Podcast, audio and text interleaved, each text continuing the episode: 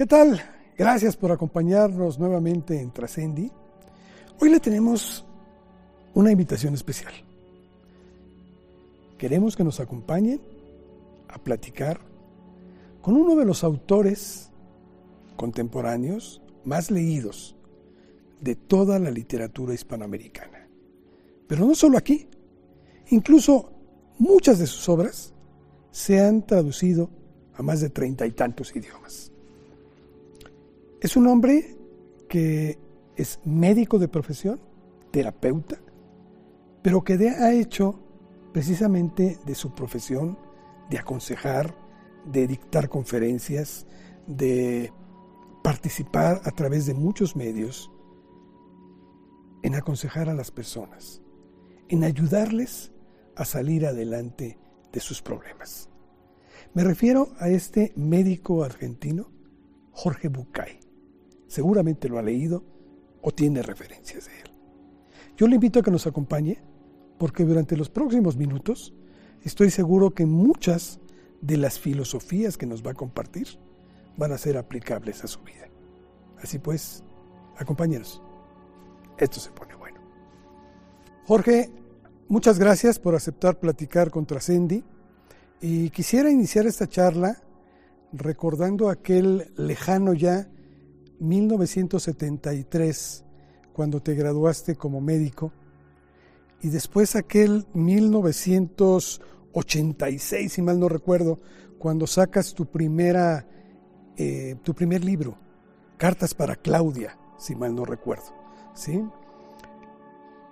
De este tiempo a la fecha, ¿cómo has ido evolucionando para constituirse de ese autor que en habla hispana yo creo que eres uno de los que más bestsellers tienes, más leídos, más consultados, además de tus conferencias y demás que has dado, por, por mucha gente y te has convertido no solo en ese escritor exitoso, sino en ese, como tú te gusta describirte, ayudador profesional, ayudador especial, para todos tus lectores, para todos tus seguidores, en donde a través de tus enseñanzas les das herramientas para que salgan de crisis. ¿Cómo has conseguido eso de aquel tiempo a la fecha, Jorge? Bueno, muchas gracias por, el halago. Eh, me gustaría serte sincero, y si debo serte sincero, tengo que decirte, no lo sé. No lo sé. Ojalá lo supiera, porque si lo supiera, yo podría ayudar a que otros, que yo considero mejores escritores que yo, más inteligentes pensadores que yo, más iluminados influenciadores de opinión que yo, podría yo guiarlos en este camino para que llegar por lo menos a los mismos lugares donde llegué yo. Pero no lo sé, no lo sé.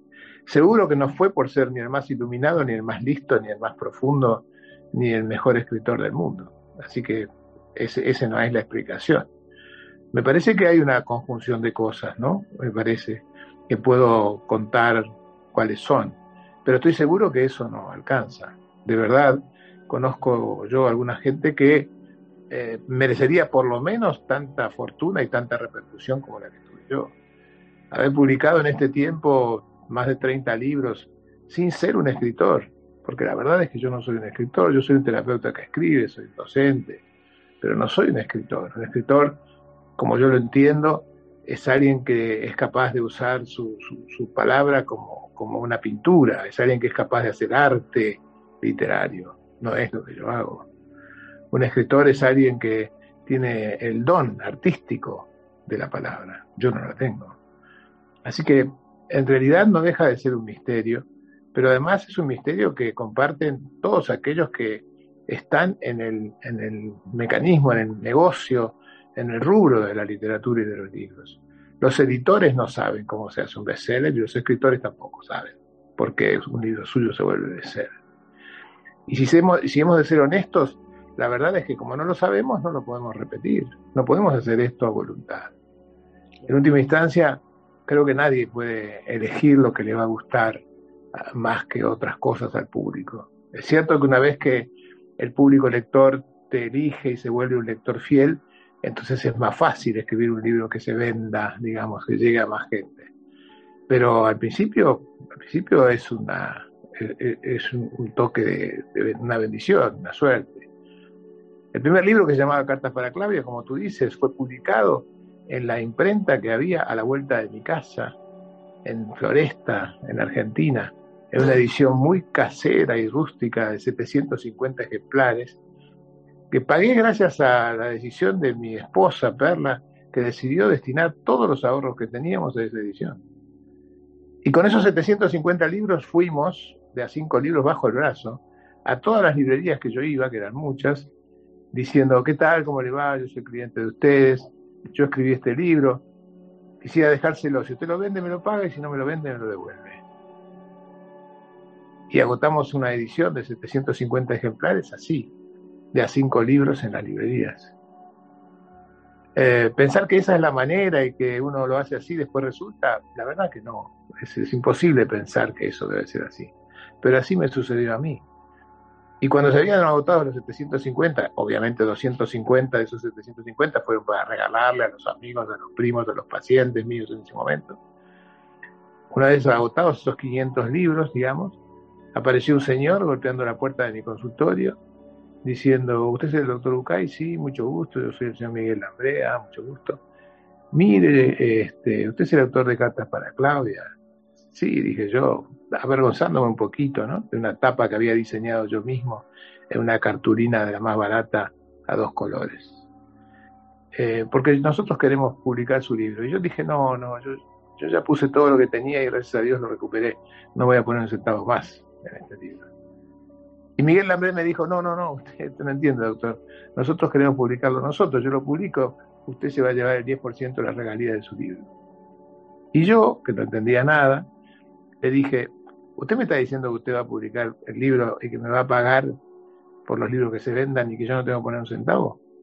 No, claro, usted no tiene que poner un centavo, usted tiene que firmarme la autorización para que yo publique su libro. Y la verdad es que me, sorprendió tanto y me halagó tanto que le dije, no necesitamos firmar nada, tiene mi autorización. Y nos dimos la mano y durante los siguientes 20 años ese hombre, Miguel Lambré, fue mi editor sin que nunca firmáramos un papel. Nunca, jamás en la vida necesitamos un papel. Recién 20 años después, cuando los libros salieron de Argentina, necesitamos firmar un papel para que él pudiera demostrar frente a los demás que era mi representante, mi agente, mi editor. Pero hasta ese momento fue hecho como una, como una conjunción de deseos de dos amigos que se juntan para hacer una travesura. ¿Por qué pasó lo que pasó? La verdad es que es imposible de saberlo. Es imposible de saberlo. Creo que fue una, una, una, una manera de juntarse de muchos factores, entre otros, un golpe de suerte, la verdad. Y un extraordinario consejo, un extraordinario consejo de tu esposa.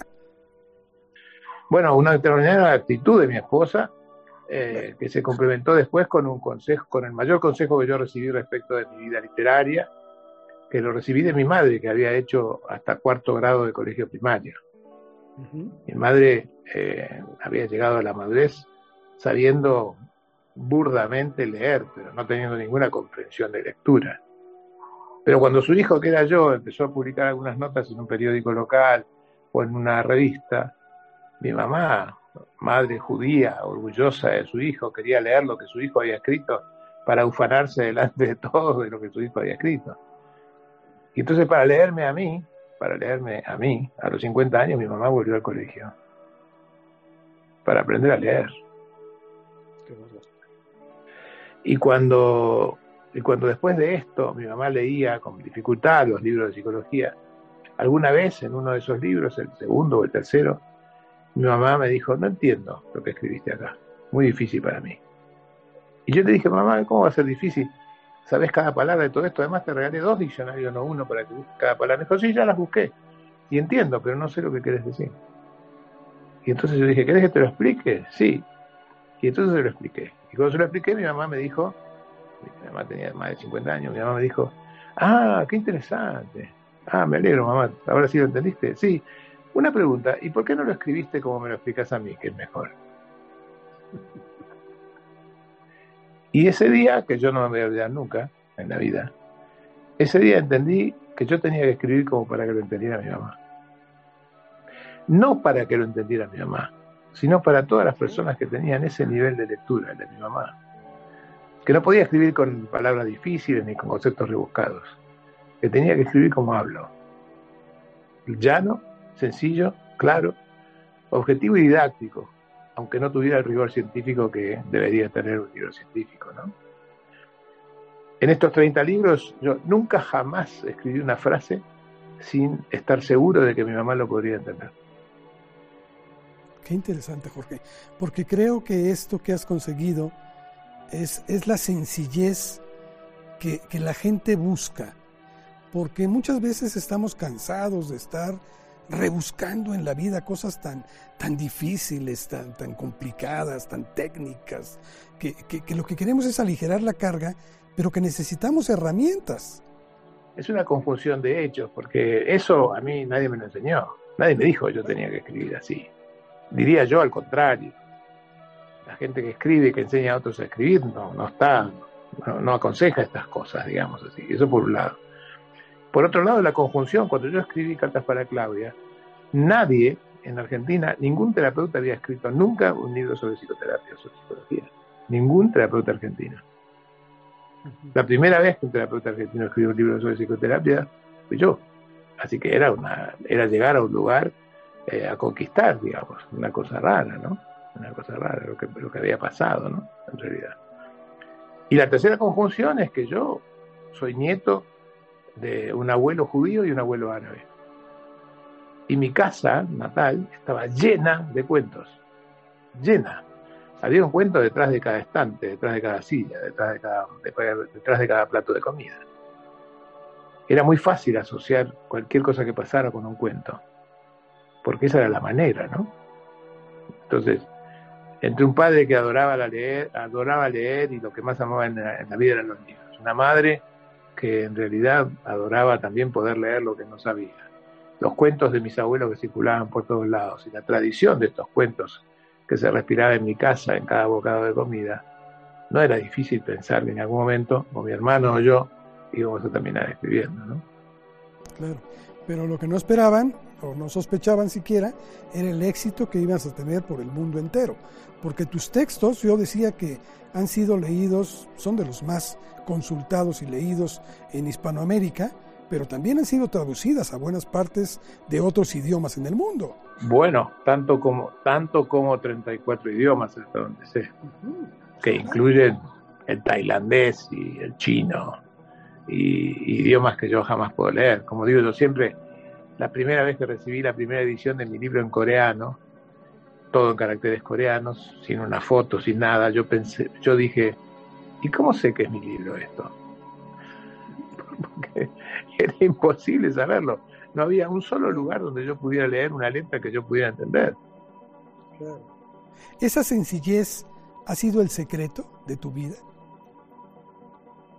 Eh, ya la verdad que yo no creo ser un tipo sencillo. Yo, soy un tipo común, digamos. Yo no, yo no, no tuve necesidad de creerme nada de lo que no soy ni de creerme más de lo que soy, la verdad. Me parece que decir yo soy humilde es un acto de soberbia. Yo no, yo no creo que yo sea humilde.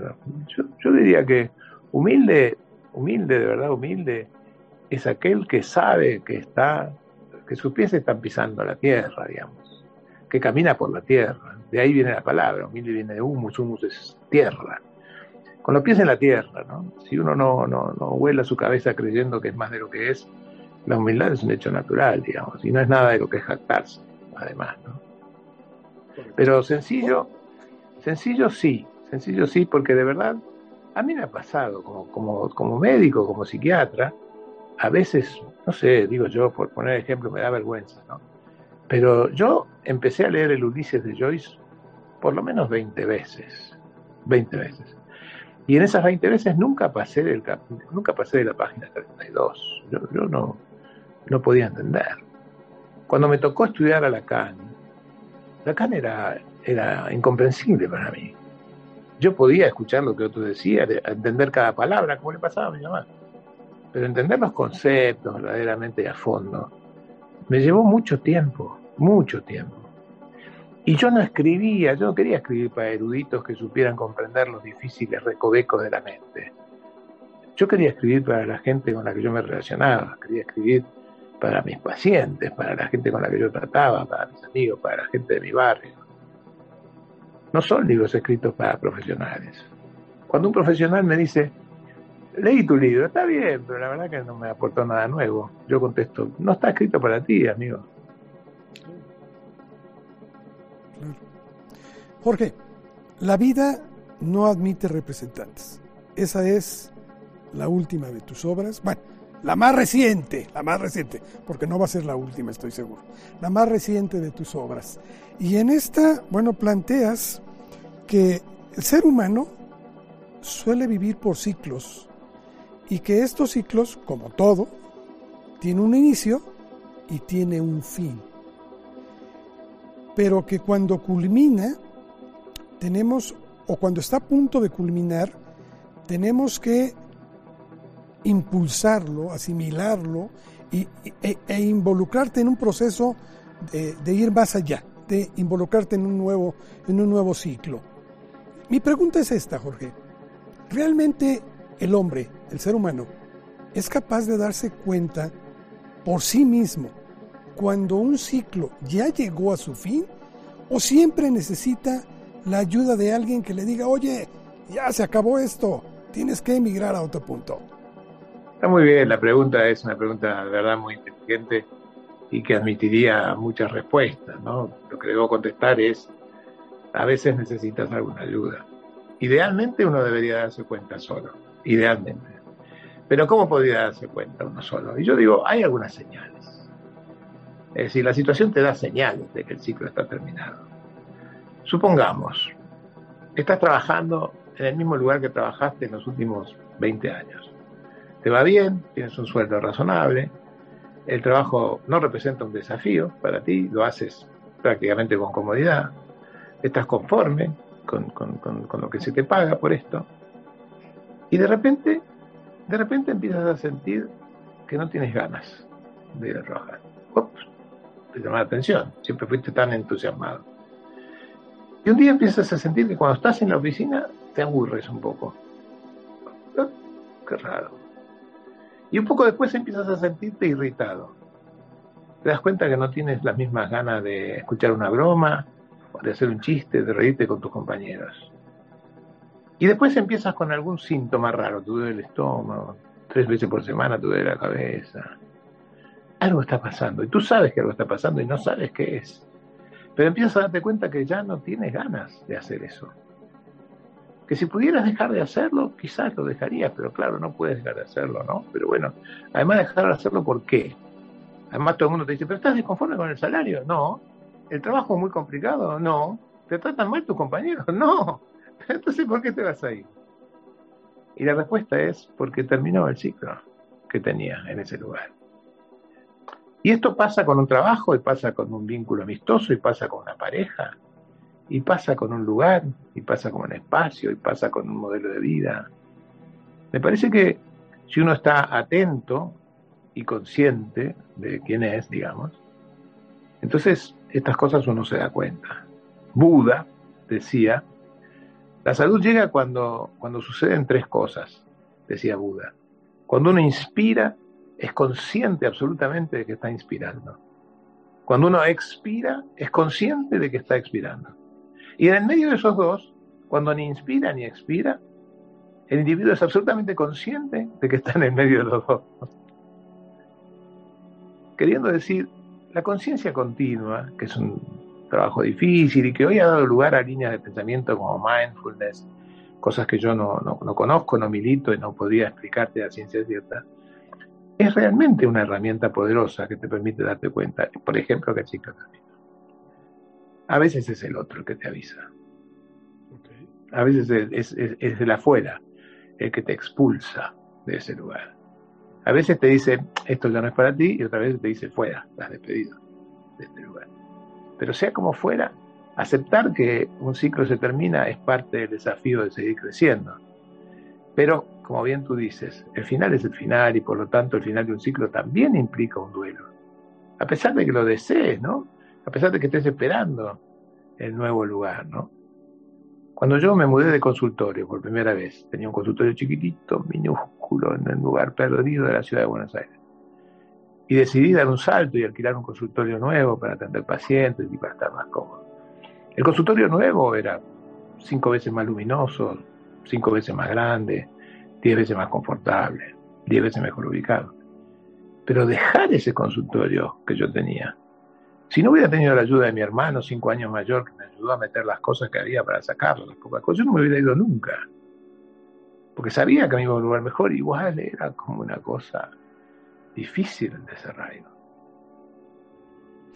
Jorge, aquí me llama la atención algo. Puede que uno nos demos cuenta de que el ciclo concluyó o que otro nos ponga eh, la luz de alarma y nos dice, ojo, que ya está por concluir.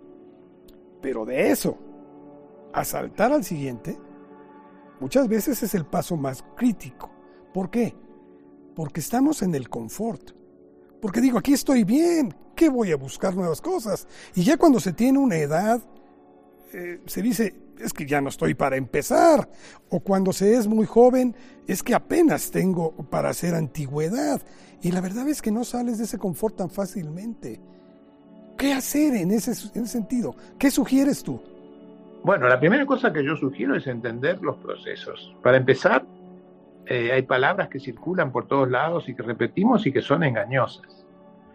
Eh, el concepto muy interesante, que es nuevo en realidad, que, se cobija bajo la, bajo la sigla de zona de confort, ¿no?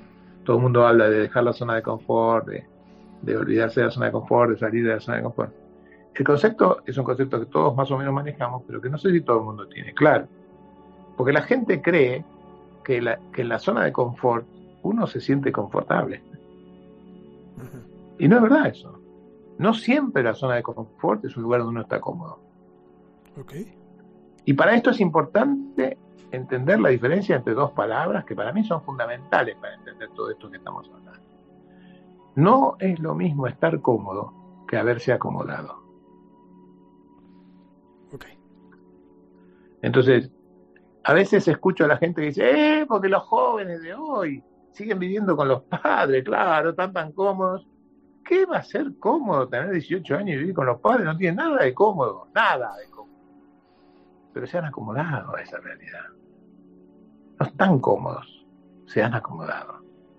Si me siento arriba de un pimentero, como digo yo siempre, sin darme cuenta, no es cómodo yo podría mover un poco las popis y mover el cuerpo un poquitito y poder quedarme ahí el resto de mi vida sentado.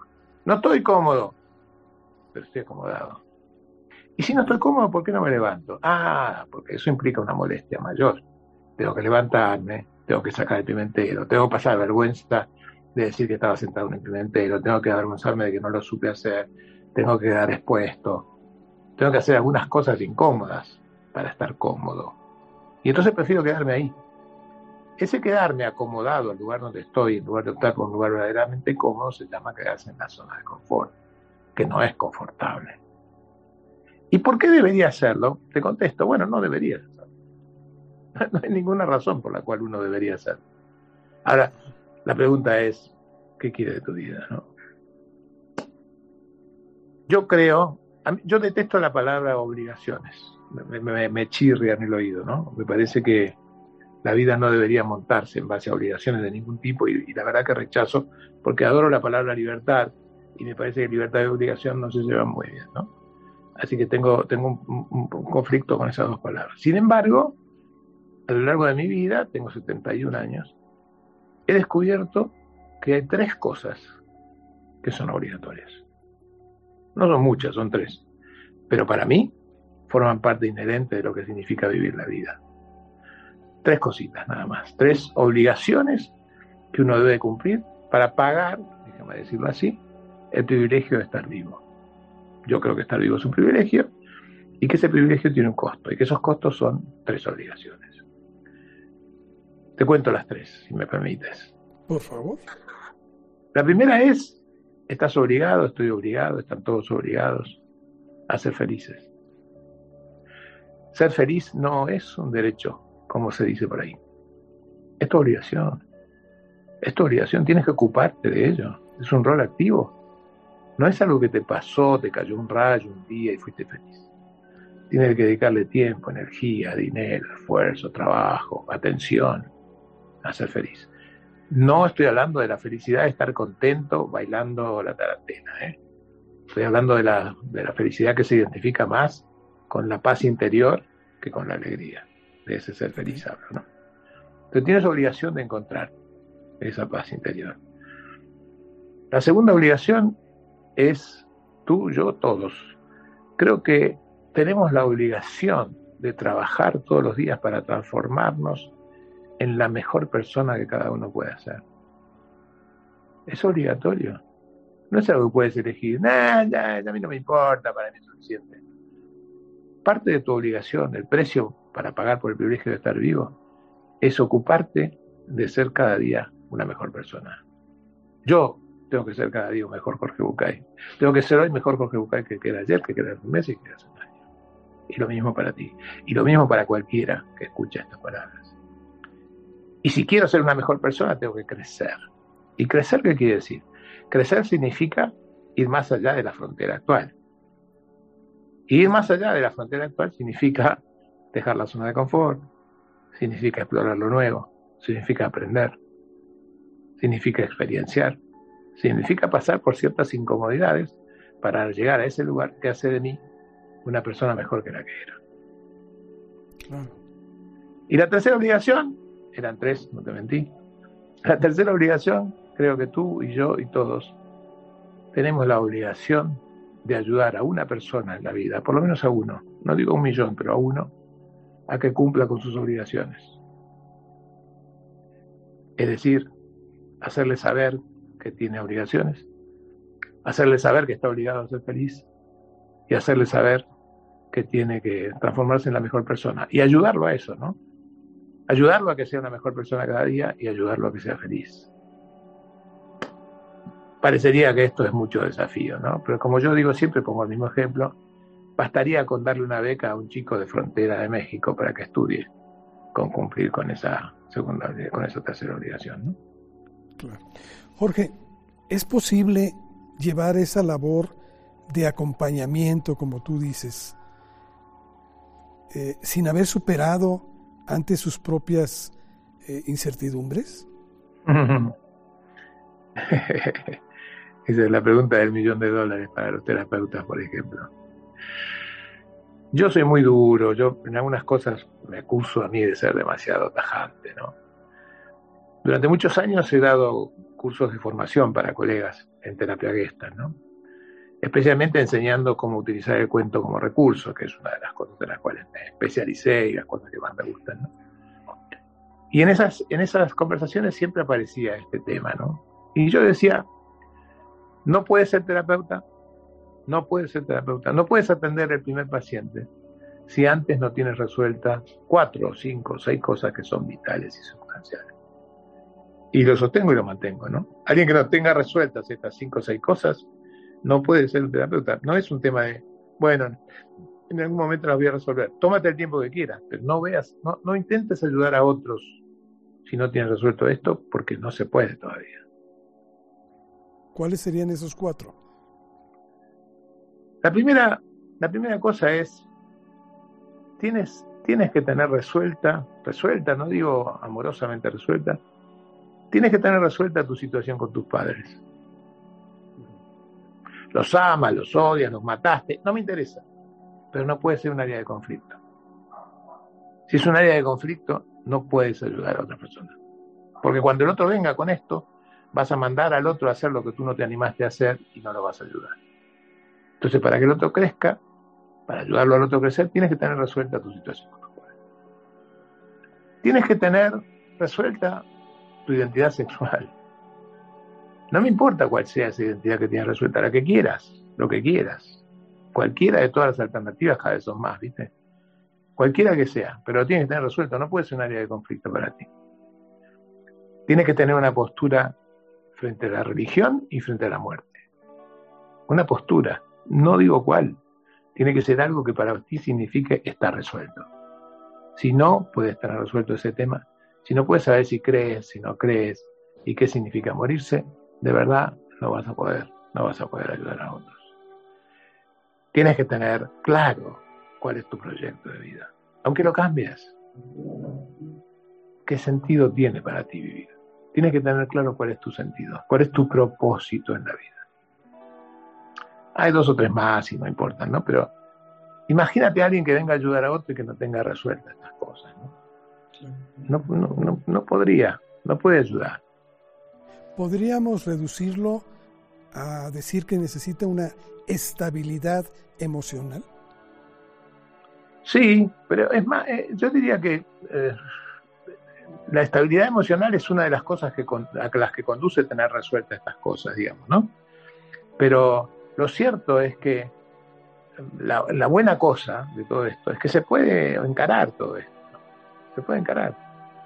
Quiero decir, puedo ocuparme si no lo tengo resuelto. Y de hecho, a veces, por ejemplo, hablando del área de la terapia, los terapeutas necesitan hacer terapia, encontrar su terapeuta y hacer un proceso terapéutico para poder resolver estas cosas antes de, antes de eh, querer ayudar a otros.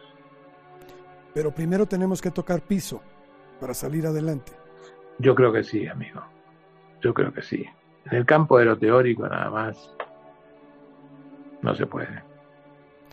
Jorge, ¿cuál dirías que es tu aportación que das ahora? Tú siempre, con cada lectura, con cada conferencia que dictas, brindas, y así lo dices, son herramientas para que las personas que te escuchen pues las puedan aplicar en su vida, porque no puede llegar alguien, cargar tus problemas, transformarlos y entregártelos ya solucionados. Cada uno tiene que resolverlo por sí mismo.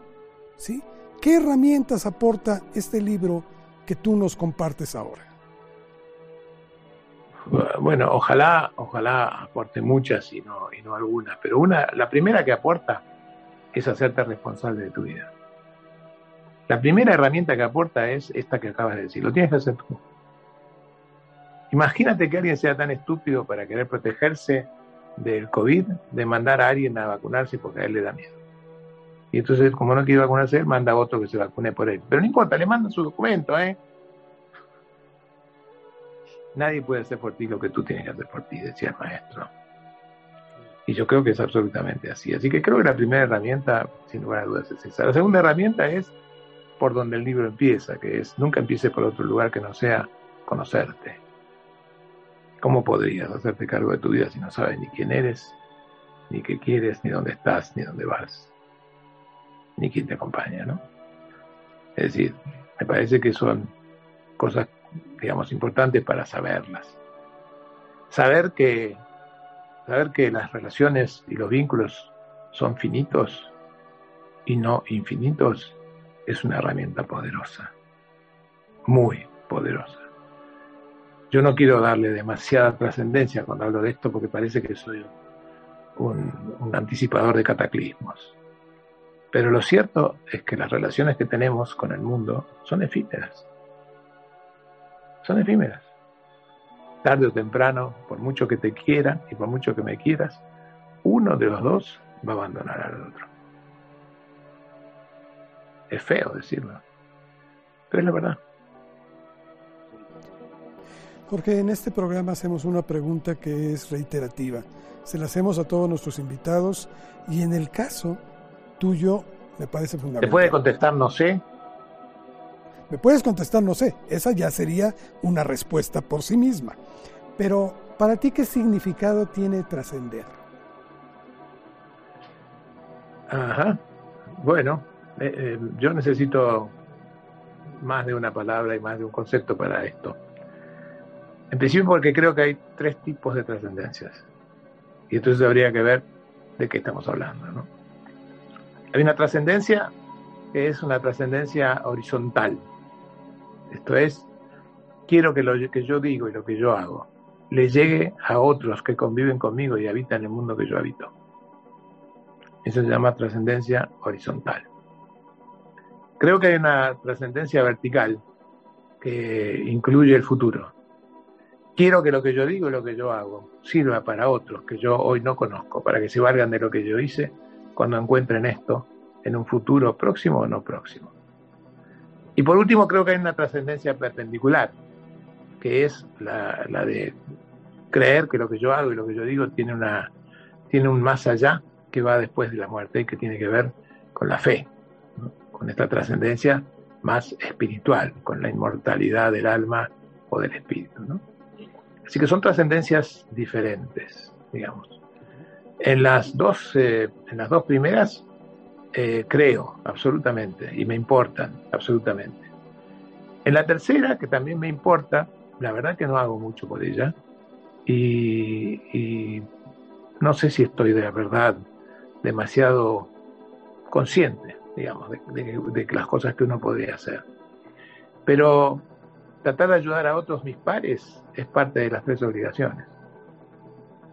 Y tratar de que alguna de las cosas que yo hago quede para los que estén cuando yo no esté, sería un halago. Esa es mi parte vanidosa.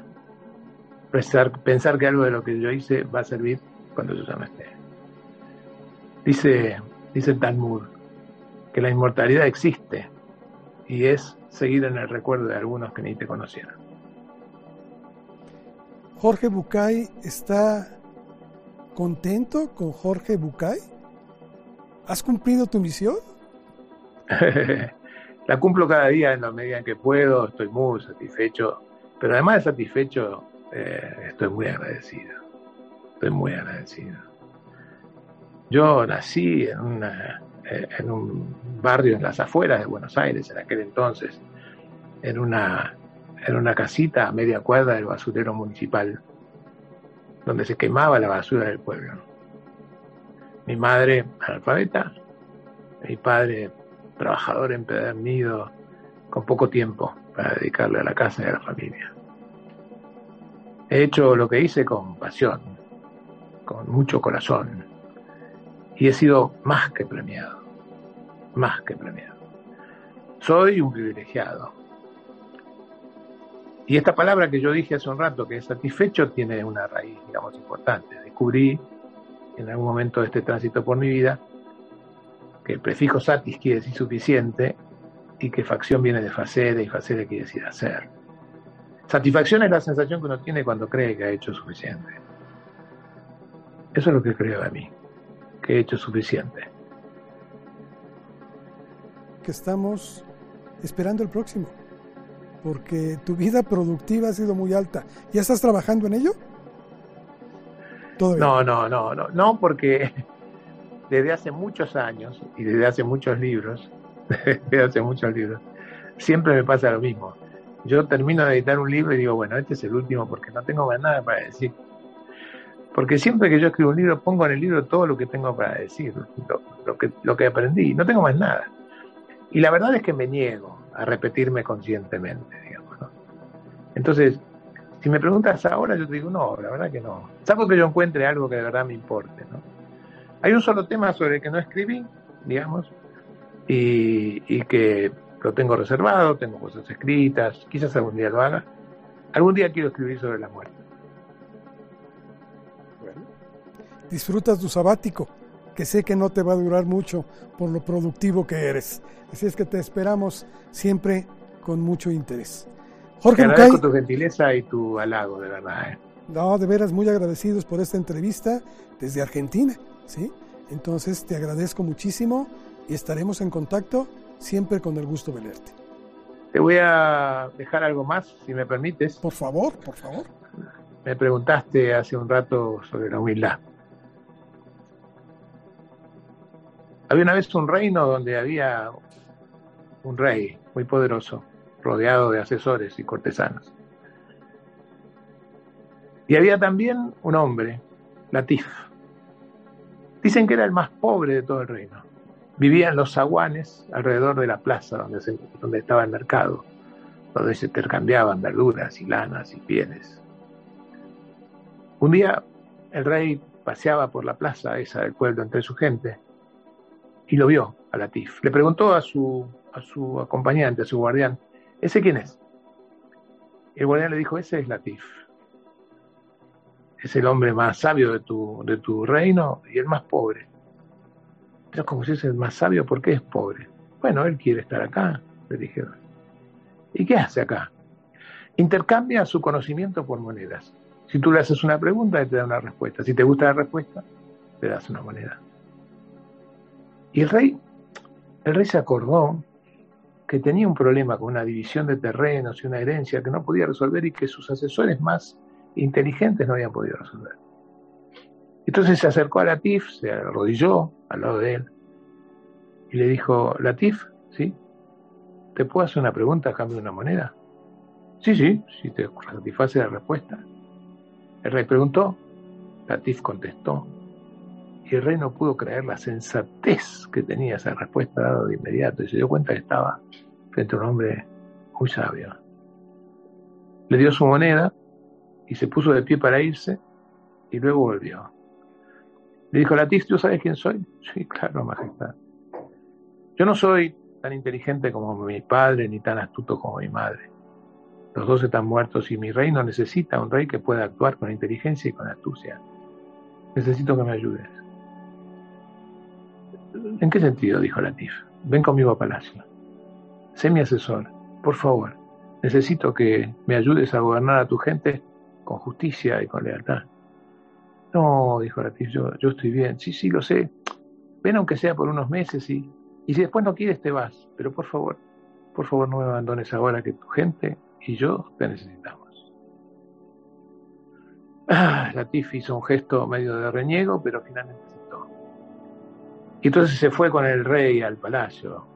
Y el, rey le asignó una ala, una habitación en el ala norte del palacio, en la misma ala donde vivía el rey, las habitaciones del rey. Y así fue que cada día el rey le hacía una o dos preguntas y Latif siempre contestaba con una sabiduría, con una sensatez, siempre cuidando de los intereses del pueblo. Y el rey se empezó a volver muy popular y la gente empezó a amarlo y el reino empezó a prosperar. Y todos sabían que esto se debía a la sabiduría de. Latif se empezó a volver un hombre muy poderoso. No había nada que el rey decidiera sin consultarlo. Un día, los otros cortesanos se pusieron celosos de todo esto. Y entonces fueron a ver al rey a decirle, ¿sabes qué? Latif está conspirando para derrotarte. Él quiere ser el rey del reino. Quiere sacarte de tu puesto. El rey dijo, eso no puede ser. Pues sí es. Mira cómo será que todos los días a las 5 de la tarde se reúne, nadie sabe con quién, en el ala sur del palacio. Cuando le preguntas a dónde va, no dice, usa evasivas. No puedo creer. Bueno, ven con nosotros, lo verás. El rey tenía una responsabilidad como rey, así que fue con los cortesanos se escondió en uno de los pasillos y efectivamente vio como Latif llegaba hasta una habitación en el ala sur. Sacaba de su cuello una llave y abría una habitación y se metía dentro. ¿Lo ves? ¿Lo ves? Está conspirando. El rey era el rey y no podía tolerar ambigüedades, así que se acercó a la puerta y golpeó la puerta. Latif abrió y dijo, Majestad. Y el rey le dijo, ¿estás conspirando contra mí? Y Latif se rió y dijo, ¿yo contra ¿Cómo se te ocurre? déjame pasar. Latif abrió la puerta y adentro de la habitación, que no tenía ventanas ni otra salida, había solamente una túnica toda rotosa colgando del techo, un plato de madera en el suelo y una vara de caminante apoyada en la pared. Dice, pero aquí no hay nadie, dijo el rey. No, claro. ¿A qué vienes todos los días? A reunirme con estas cosas, dijo Latif. No te entiendo. ¿Sabes qué? Son tan suaves las sábanas en las que duermo. Es tan caliente la manta que me cubre. Es tan apetitosa la comida que me das. Es tan maravillosa la cantidad de dinero que me regalas para que yo se la regale a quien yo quiera. Me siento realmente tan cómodo y tan confortable, tan satisfecho y tan contento en este lugar. Y sin embargo, cuando vine acá hace tres meses, lo único que yo tenía era esta túnica, este plato y esta vara. Vengo todos los días porque tengo miedo de olvidarme de dónde vine. A veces... Hay que seguir, sí. Claro, a veces a mí me da tanto miedo que me acuerdo de este cuento, para no olvidarme de eso que te dije, que yo nací en una casa a media cuadra de basurero municipal en Florida. Jorge Bucay, creo que todos deberíamos de llevar por apellido el de este personaje. Te agradezco mucho la enseñanza. Gracias. Hasta siempre. Muy gentil. Adiós, amigo. Gracias por habernos acompañado. ¿Qué más le puedo agregar? Las palabras, por sí mismas, creo que nos hacen vibrar. Jorge Bucay. Hay que leerlo, pero sobre todo hay que practicarlo en nuestras vidas, las enseñanzas diarias. Hasta la próxima.